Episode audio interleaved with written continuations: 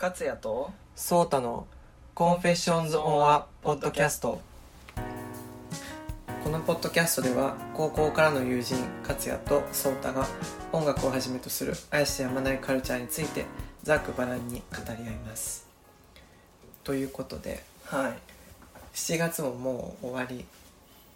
いね。そうですね。あのねいろいろ緊急事態宣言あったりちょっとお互い忙しかったりでそうね。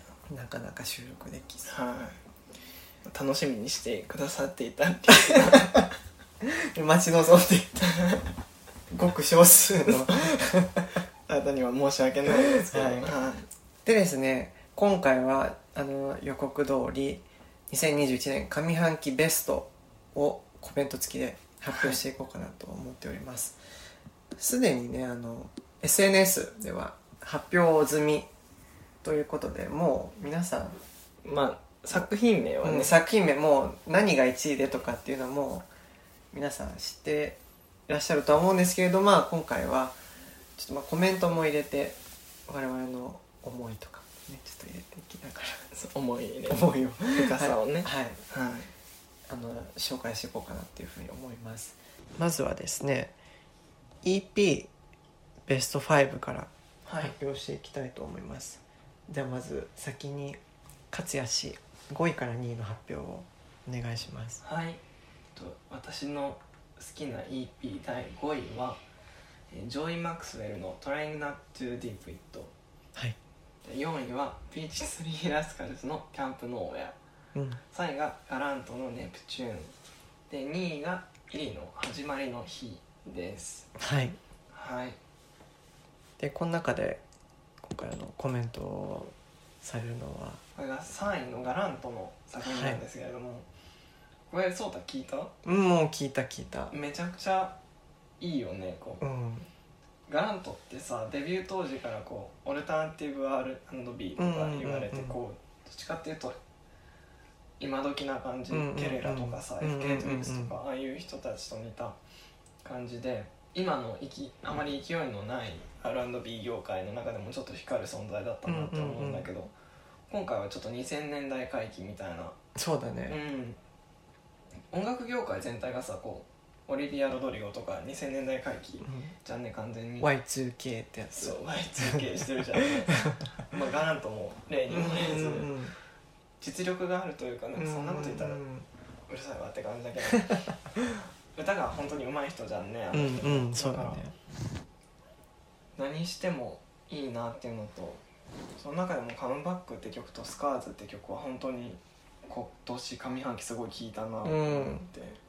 なんか本当に当時出てた曲じゃないってぐらい、うん。すごい忠実に再現というか懐かしさをね感じさせる、うん。ビジュアルも結構いいよねあの青を基調としててうんうんうん。さああいうのも含めてすごい今回この EP はいいなって思ったしなんか CD で欲しくなった。うんうんうんうん、うん。確かに。やっぱ当時にこうちょっと合わせてとういうか、んそんな作品でしたね。はい、いい作品でしたね。いい作品でしたね。はい。はい。では私の5位から2位はい。発表します。第5位ローラ・グローブス「 A Private Road」第4位折坂悠太「朝顔」第3位ケリー・ローランド「K」第2位ピーチツリー・ラスカルズ「 Camp Nowhere はい」です。はい。でですね今回私がコメントをしたいのは第3位に選んだケリー・ローランドの「K」あそこなんだ。そう。なんですそう。でもう我らが元デスティニーズ・チャイルドのケリー・ローランドで。でケリーってこうあの一時期それこそ本当 EDM 界隈をすごい賑わせていた存在。でエレクトロ路線が多かった。だけどこの久々の作品多分アルバム最後出たの2012年とかで。うん。なんか、ま、曲まとまって出したの本当にそれ以来って感じで。でそしたらこうなんかね蓋を開けてみたら今までにないようなオルタナティブ R&B うんですね、でその曲6曲あってこう、まあ、統一感っていうよりかは本当に一曲一曲が個性的。うんでまあちょっとアフロミュージックにインスパイアされたファンキーなダンスナンバーだったりあとこうね綺麗なバラードとかでこう締められてて本当にあの粒揃いだなっていうふうに思いましてその中でも「ヒットマン」って曲がこのギターのこうカッティングがすごいかっこいい一曲でこの夏にちょっと踊りたくなる曲なんじゃないかなと。あこれからの季節にあそうもうぴったりな曲じゃないかなと思います、はい、では EP の第1位を発表していただきましょう、はい。お願いします。えー私の2021年好きな EP 第1位が織坂優太の「朝顔」です。うん。も第4位に、ね第4位に、はい選んでた。やっぱり2人が選ぶってことはそれだけいい作品って言ったらダメ。ちょっとあのいいっていう形容詞は使いどころがちょっと難しいねまあいいや。そのやっぱり先行シングルの「朝顔」がまずめちゃくちゃに良かった。うん。であそこまでこう歌謡曲ポピュラーミュージッうん。クなあんな親しみやすいメロディーの曲ってあんまりなかったなっていうのをうんうんうんうん思うしドラマ主題歌っていうのであれが出てきた時はすごい本当によかった、うんうん。うんドラマ主題歌であってほしい曲、うんうん N うんうん。うん NHK のドラマ主題歌っぽくない？なあすごいわかるそれ。じゃああの豚地さんの中央線が出た時も同じことを思ったんだけど、うんうんうんもうこの2曲はそう中央線もねど,、うん。どっかのドラマ起用してくれないかってずっと言ってるんだけど、この2曲は本当にドラマ主題歌であってほしい曲だし、あの3.11をテーマにしてたドラマのテーマうんうんうん。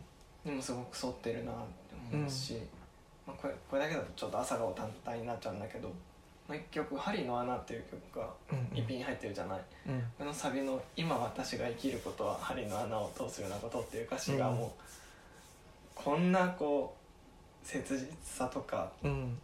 よくね？よくね。その表現とかも。うんそうだしこうなんて言うんだろうね。腑に落ちる表現というかあそういう言い方があったかなんかこの EP 全体を通してこう生きることへの肯定みたいなのがすごいなと思って、歌と詩の力がシンプルに強いなと思ったんですね、うんうんうんうん。パワフルですよね、本当にうん、あの「M ステ」での目力とかに、そこ？目力？のいろいろ演奏時に差し置いて目力。のうん、まあ差し置いてではないけどね。僕の第一位はチャーリー・ヒッキー「カウント・ザ・ステアーズ」です。はい。これはあのもうアコースティックギターのちょっと切ない音色とあとチャーリー・ヒッキー自身のこう気だるい歌声でこうまとめられた一枚でこう全部こう聞き通すとこうすごく体に染み入るような浸透するメロディーといいますか、であとまあ音の感じもそうだしなんかこうミニマムな作りなんだけれど退屈にならないうんっていうさじ加減がすごい好きで。でなんかすごいいい自分の好きな雰囲気だなっていうふうに思ってでなんでそうなんだろうってこういろいろ調べた時にこのチャーリー・ヒッキーさん昔フィービー・ブリッチャー。ズの曲をカバーしてたみたいで。でそれがきっかけでこうそのフィーブリッチャーズご本人とあ。コラボしてたり。でこのさこの EP の中の一曲でもあの実際にそのバックボーカルとしてフィール・フィッチャーズが参加していて。であの去年の年間ベストのアルバム第2位が「パニッシャー」だったんですけどやっぱりあれに通じるこうなんだろう内省的な雰囲気こう部屋の片隅で一人できひっそり聴きたくなるような、うん、こうやってもう。クレイグ・デイビッドみた。い なこうあの体育座りでこう聴くような、あのいい感じの、うん。はい EP でした。はい。続いては楽曲ベスト。こちらは10位から4位をまず発表していこうかなとはい。思います、じゃあまず勝谷お願いします。はいとまず10位が FK トリックスヘッディワンフレッドアゲインの Don't Judge Me 9位が Daya の Bad Girl 8位がレイクストリートダイブの No That I Know うん。7位が Erika de Casier だっけうん。の Drama。6位が宇多田ヒカルの「 One Last Kiss」5位がシグリッドの「ミラー」4位が E メイクアップとライアン・ヘムズワースの「ムーンヒットはい」です。はい。はい。でこの中で特にコメントしたい一曲。はい。がシグリッドの「ミラー」かな。うん。もともとすごいこの人好きで、うんうんうん。ノルウェー出身の皆さんおそらくご存知の歌手であの留学中に1回ライブにも行ったんですけど、ずっとさこう突き抜けた明るさみたいな曲、うんうんうん。すごいどこまでも明るい。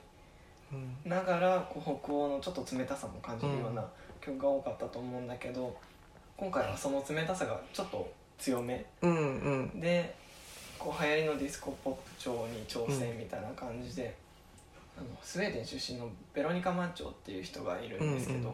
その人が出した新曲ちょっと曲名スウェーデン語で忘れちゃったんだけどそれにもちょっと通ずるものがあったかなと思ってすごい、でミュージックビデオもさあの踊り狂うシグリッドうんうんうん。なんか見ててこうニヤニヤ楽しいよねあれね。楽しい、うん。自分もあのでかい鏡の前で踊りたいなって思うんですけど。うん。セカンドアルバムのリードシングルとしてこれを持ってきたのがすごい自分嬉しいし、うんうんうん。アルバムが本当に楽しみ、うんそうだね。うん、私今までこう歌詞ってずっとエンパワーメントみたいな「ドンとキルマイバイブ」とかもそうだし、んんずっとこう自己肯定とかみんなオーディエンスに感謝とかこういつもポジティビティをこうくれるような歌詞だったんだけど、今回もそれはけ健在でうん。うん自己肯定の新たなステージに立った感がすごいへあるなと思えうんって、うんうん。6月の終わり頃に出たから本当にこのランキングそうだよね。5結構月の終わりか。5月の終わり。終わりに出て本当に最初6月に出たと思ってたから抜いてたら、あ5月じゃんと思って急遽入れ、ランキングに入れた曲だったんだけど本当に、うん、その後もずっと聴いてるな今まで、うんうんうんうん。ねいい曲だよね。いい曲、うん。売れてほしい。うんうんうん。もっと有名になってほしいと思うよね、本当に。ではですね私の上半期ベストソングス第10位から4位を発表いたします、第10位 BTS バターお第9位デミ・ロバートノア・サイラスイージーうん。第8位羊文学マザー第7位コナン・グレイオーバードライブ。第6位 CIX シネマ。第5位東京事変緑種第4位ティーネージリストテイスト・オブ・ガソリンです。はい、その中でもどの曲をはい。ピックアップされるんですか？はい。第5位の東京事変緑種です。これはもうねうん。もう日本全国のこうなんだろう労働者階級の皆さんに向けた人生参加みたいなもうアンセムでこれ発売されたのは3月末とかで、なんかその時聞いた時はあんまりピンとこなかったんだけど今年から社会人になりまして、はい、でこう仕事終わりに聞くじゃないですか。でそうするとやっぱりねあしみるわって。なんかその仕事終わりにとかまあ一日の終わりに聞くことでこういかにこの曲がこう働いてる人たちに向けて作られてるんだなっていうのを実感したし、まあ、この東京事変というかまありんごさんの歌詞自体がそもそも常に生きるのにこうちょっと苦しみを感じてる人たちに向けてる、ね、曲が多かったりしてでまあこうどんな世の中であれどこう人々の生活に寄り添ってこう味方してくれる、もう事変に対してあ再結成してくれてありがとうってこう感謝。をこう改めて実感させてくれるような曲だなって思いました、うん「M ステ」で歌ってた？やってた、よねあのフワちゃんとかあーそう。大変な回だティッシュで鼻かむっていう。鼻くそはちょっと汚すぎる その時初めて自分うんうんずっとき知らなくって初めて聞いて、私働いてないけど、うん。バイトしかしてないけどやっぱりなんか今の日本社会ちょっといろいろ感じるものがあるじゃない、なんかそれに対してやっぱり椎名林檎自身も当事者になったわけじゃない、一時は。その多分前に出た曲ではあると思うんだけど、うん。そういったものをこう経てから聞くとまたちょっとうんうんうん。あくまでポジティブ。そうそうそう、ね。ポジティブなんだよね、うん。すごく歌詞の内容としてはリアルでうん。辛辣さなんて過去最高なくらいなんだけどいや私たちが味方よみたいな、うんそういう本当に背中を押してくれる一曲また明日頑張ろうって思わせてくれる一曲です、はい、はい。ではここからは3位から1位の交互に発表していこうと思います。では第3位お願いします。はい、えー、第3位は向井太一の「ラブイズライフうん。もうさタイトルで「ラブイズライフってさ 愛こそ人生みたいな。それを言っちゃうところが無価体だなって思ってなんか以前私ツイッターでこうなんかこの世の中恋愛の曲ばっかりじゃないみたいな偉そうなツイートをしたことがあるんですけど こう加藤ミリアと向井太一だけはもう個人的に例外で、うんうんうん。なんかもう愛の人だと思ってて、うん恋愛に限らずこう愛について歌っていてほしい、そういう恋仲の話じゃなくてもう愛っていう感情の話。うんなんかもちろんミリアとかさ、うん。いろいろそういう恋愛の曲とかも多いんだけど、うんうんなんかこの2人に関してはさインタビューとかでの発言とか人生とか、全てにおいてこう愛の人だなっていうのを感じることが多いから、この人この2人にだけは本当にそういうことだけ歌っていてほしいぐらいの気持ちなんだけど、で向か2人とも R&B がずっとある人だと思うんですけど向かたいって確か昔ファンクバンドでボーカルやってて、あそうだったんだ。うん、なんかそういうこうバックグラウンドも感じさせるようなファンク R&B ともちろん j p o p の要素も入っててそれでってこう2000年代っぽさガラントもそうだったけどもうあるような楽曲じゃない、これって。そうだね。うん。本当にライブで聴いたら泣いちゃうなっていうぐらいこう、底抜けに明るいコロナ禍に出てくれてありがとうっていう曲だったな、これは。ずっと好きだなあのクワイアを携えてきてほしいよね、うん、後ろで手叩いてこう やりたいのに横に揺れて。一緒に入りたい混ざりたいぐらい、いい曲ですよねいい曲ですね。これうん。これもすごい前向きな曲だと本当にライブで聴きたい、うーん。私のはい、大好き第三位。ルーシーの「南路」英語のタイトル「ストーブ」です、はい、でこのルーシーは韓国のバンド4人組のポップロックバンドで編成がちょっと面白くてギターボーカルドラムスベースバイオリン。そうなんだ。そうバイオリンがいて。へでこのバイオリンは結構こうなんていうんだろうこの感想とか、まあ、イントロとかですごい重要な役割を果たしていて。でこのルーシーさんが今年出した「ヒーロー」っていうシングルマキシシングルみたいなのが出てて、でこの「ヒーロー」タイトルトラックもすごいいいんだけどこの B 面に入ってるストーブがすっごい良くてちょっと聞くたびにこうちょっとうるっときちゃう。あそんな。うん、でこうなんだろう曲の感じとしてはすごい昔の歌謡曲を思わせる情緒あるメロディー。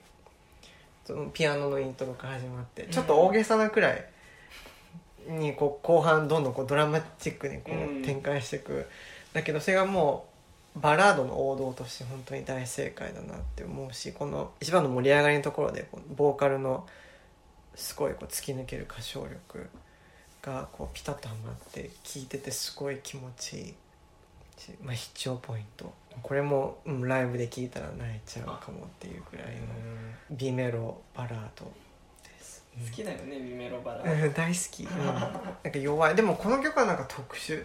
結構本当に聴くとなんか今時の感じじゃない曲。あもうー本当にあんま今時な感じがないのが面白いなっていうふうに思って、ううん、でそこにタイトルがまあ「ストーブ」って言ってこうすごい冬に聴きたくなる曲なんだけどこう最初にその本当暖炉の音がしててでよくライブライブっていうかまあ実際に演奏する時にそのメンバーが冒頭でこう吐息で手をこう温める仕草を ってやつをやってみんなやるのが好きって話。芸が細か。いでは第2位の発表をお願いします、はい。第2位は Bren Joy の「フィジーファイン」です。はい。去年のベストにも、うんこの人の「フリージング」っていう曲を入れたぐらい本当に良かったんですけど、うん。松尾潔の「メロウな夜」うん。っていうラジオがあってまあラジオで知ったそうなんですけど Bren Joy は、うん。本当にこの歌唱力が高い。本当に歌が上手い人だし、それでいてビジュアルとかもこう可愛らしくありつつもキュートな、うんうん。こう何外見もそうなんだけどもちろんこうミュージックビデオとかさ含めてすごい可愛い。フリージングのミュージックビデオなんて本当にすごい好きなんだけど、なのが好きでして。でこの曲はフリージングはどっちかっていうとこう可愛い感じの曲だったんだけど、うん。今回はクールな感じのうん曲で、こうトラックも結構シンプルめ。うん。でこうパートナーへ本当に夢中になってるっていうのをクールなメロディー乗せて歌うんですけど、今の R&B とあの頃の R&B がサウンド面でもマッチしてるしパートナーへの愛をとにかく歌いまくるっていうのもこう R&B の一つの決まりな感じじゃない、好きだしあと早口がすごい好き 早口の曲がすごい詰め込まれてる詰め込まれてる曲が好きで、うんうんうん。この曲なんてサビでもう怒涛の早口なので それをねうん。あのう一緒に口ずさみたくなっちゃいうんうますね、んうん。そんな曲ではすい。ね、やっぱりこれもあれと同じちょっと懐かしい。そうだね。うん。その10年前20年前にリリースされててもまあおかしくないんじゃないかなっていううん。メロディーとかで言うとうんうんそうかな。な上です必聴してもうはい。バカ売れしてほしいですね。では第2位私発表いたします、はいオデッテの「What I Know Is Not Enough はい」でこれはですねオデッテさんはあのアルバムランキングの方でちょっとコメントしますね。はい。誰かちょっとスルーで。あそれで。はい。第1位。私の第1位は、はカサンドラ・ジェンキンスの「ハードドライブ」なんですけども、はい。こちらも私アルバムランキングでちょっと言及しますのであじゃあまた後ほど。貯めておきます。はい。楽しみです、はい、はいでは私の第1位を発表いたします。トレジャーでマイトレジャー。ご存知ですか？トレジャー。名前は。名前は。あのタイムあのツイッターのタイムラインで流れてきてみお見かけしてからまんまとハマってしまったうん。韓国の大型新人。新人ではないかな？大型ボーイズグループでしてまあ世界の平和と希望を背負ったアンセムアンパンマンみたいな。まあちょっと過言かもしれないんですけれど、あんまりそれまで k p o p 本当に今年からしっかり聴くようになったから、今まで自分が抱いた k p o p のボーイズグループにのイメージってなんかこうこうトラップ調でそうなんだのうんなんかラップ多めでいかついルックスでみたいな。ビッグバンみたいな。あそうそうそうそうそう、ん。っていうのがあったからそれをこう覆す、まあ、清涼感であったり、うんサウンド的にもこう還元楽器のこう使い方も潤沢。でまあそのサビで言ってる「まあ、You're the only one treasure」っていう結構まあベタな。いいね。ちょっとキンプリ そうそうそう。なんかちょっと本当にもう王道すぎるくらい。でもこれって恋愛ソングとかではなくてそういう好きな子に対しての歌とか。ではなくて結構辛い思いをしているあらゆる人々に対して投げかけてる大衆性のある歌詞だなっていう。アンパンマンみたいな。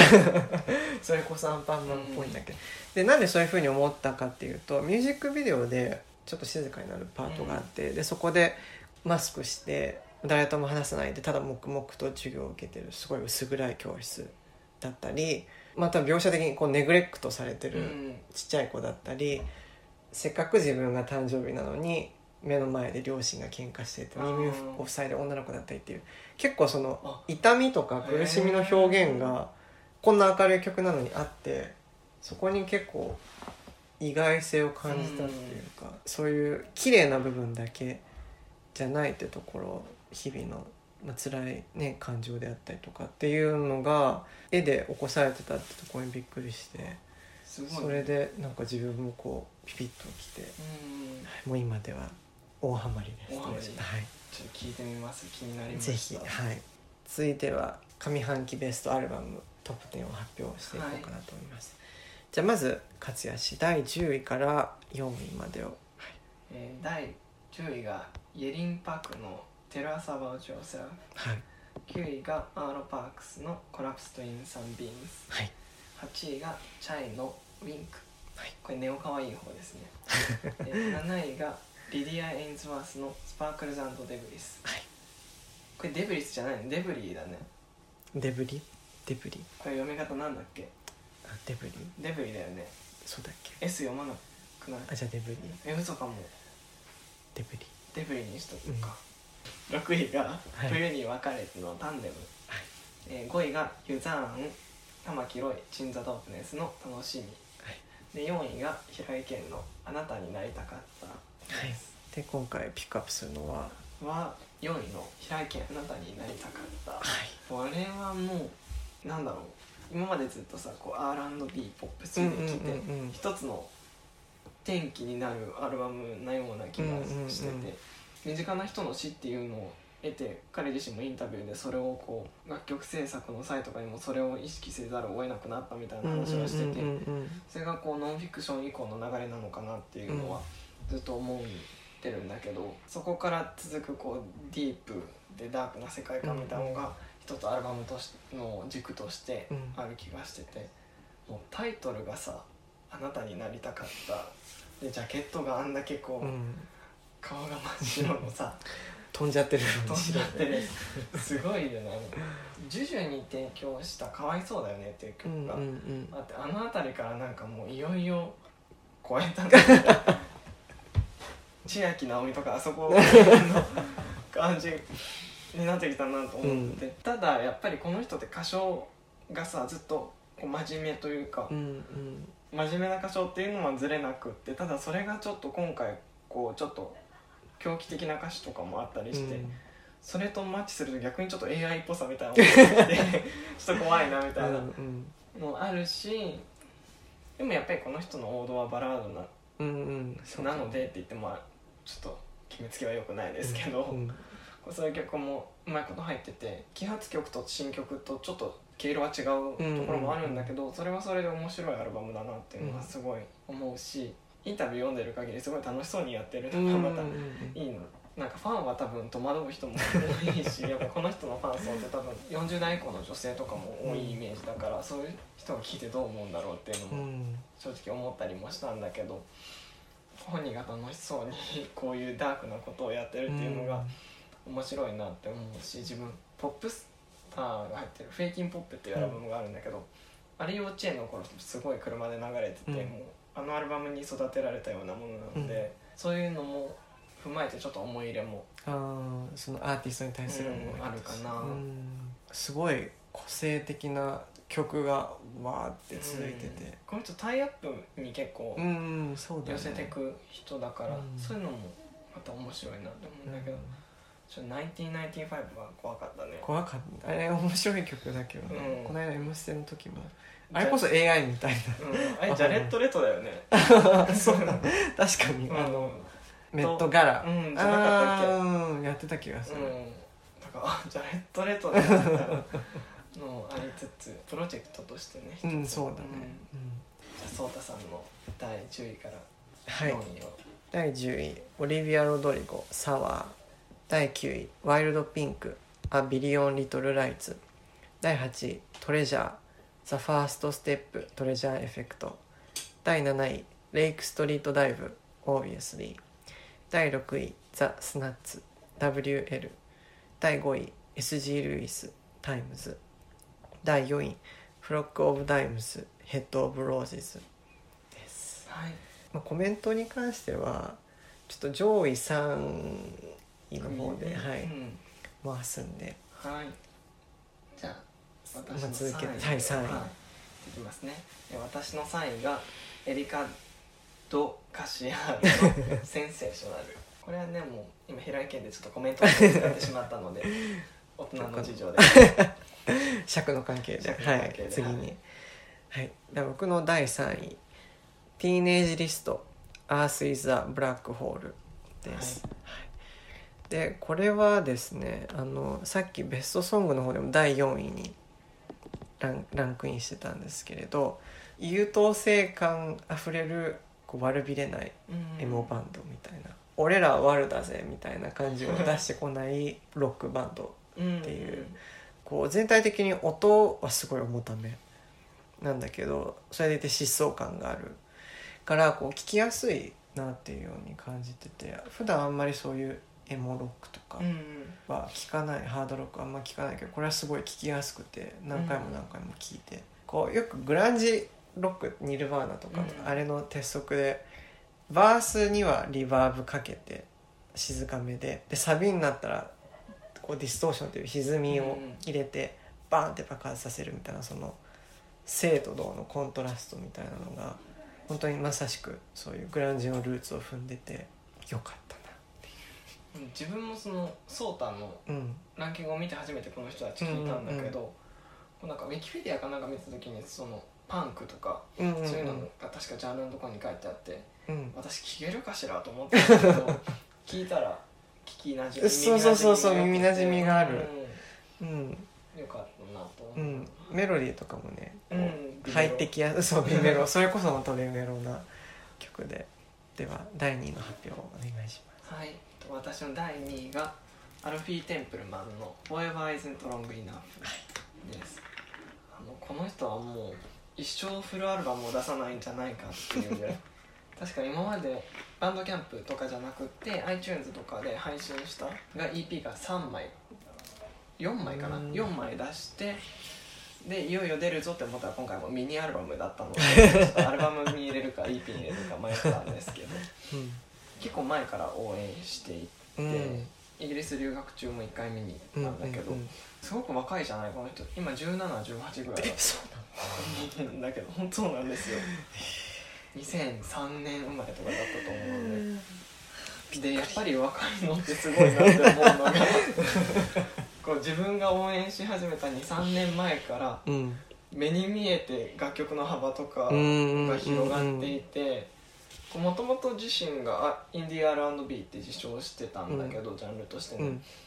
その R&B 要素がだまた強くなって、うん。こうファンクっぽさも出てきた、うんうん。今回プロデューサーにジャングルっていうファンクバンドを、うんえー、と迎えてる曲とかもあったりして一気に今回こうメジャーに開けたなって思ってるアルバム,、アルバムで。うん。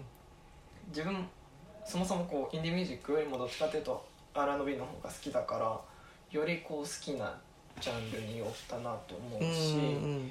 最初のインディーミニアルバムから45年ぐらいしか経ってないと思うんだけどうん。それでここまでの成長をしていくアルフィー今後どうなっちゃうんでしょうねねっていうのも含めてすごく楽しみになるアルバムだっうん。たな、バランスがすごい良かったよね、こううん80年代のあのファンクであったりちょっとギラついたポップスも入れつつ、うん。今時らしさもあってもうちょっと聞きたいなみたういな、ん、うん、そうなんだあと23曲って本当に。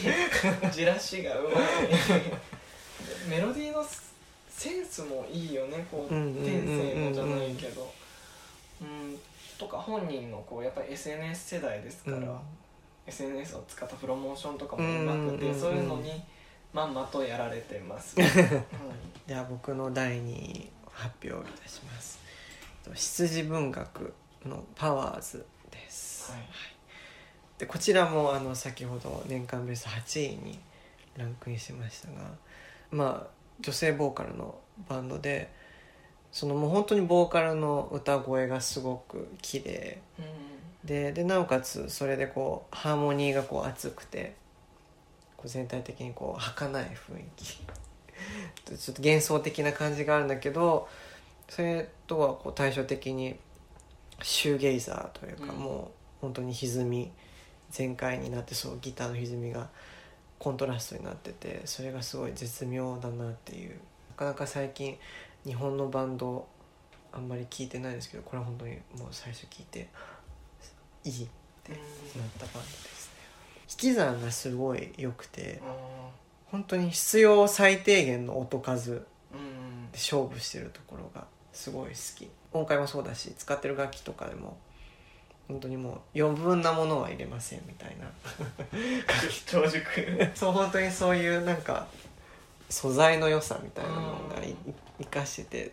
で本当にその必要最低限なのにこんなす良いものがつか作れてしまうのは本当すごいなって思うし。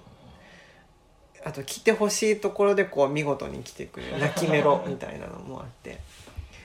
ずっと羊文学って多分45年前からずっといるじゃん、うんうん。こうん。う人気じゃん、うん。うんけどずっと聞かず嫌いじゃないけど聞いてこなかったうんからちょっとこれを機に聞いてみますわ。ぜひぜひ聞いてみてください。でも自分はもう今年の頭とかに初めてあこんなバンドいるんだって知ったから、え何があるか分かりません。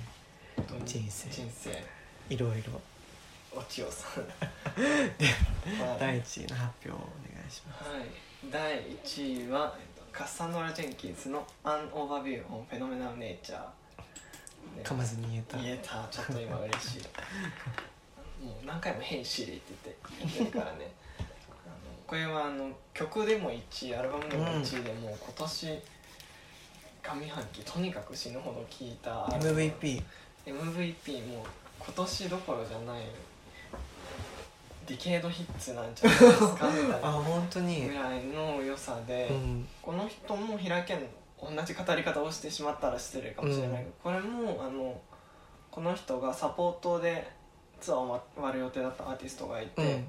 その人が亡くな自殺しちゃったのがきっかけでこういうアルバムができたっていう話なんだけどいろんな人との会話を歌詞に取り込んだりもうそのまま録音してそれが曲中に流されたりしててこう人とのコミュニケーションとか会話とかすごくなんか面白い使い方してるなと思うし、んなんかコロナ禍のこう閉鎖的な感じをなんかこう解放してくれるアルバムだなってうん思って、まあ聞く瞑想ってうん言ってるんですけど、メディテーション。メディテーションうんなんですけどこうミックスの影響なのかこう耳元でこの人が支えてるような聞こえ方をする曲が多くてで歌詞の世界観とかもちょっとハッとするドキッとするようなうんうん「ミケランジェロ」っていう曲があるんだけど、それは最初の歌詞が「I'm a three-legged dog」私は三本足のうん犬でうん。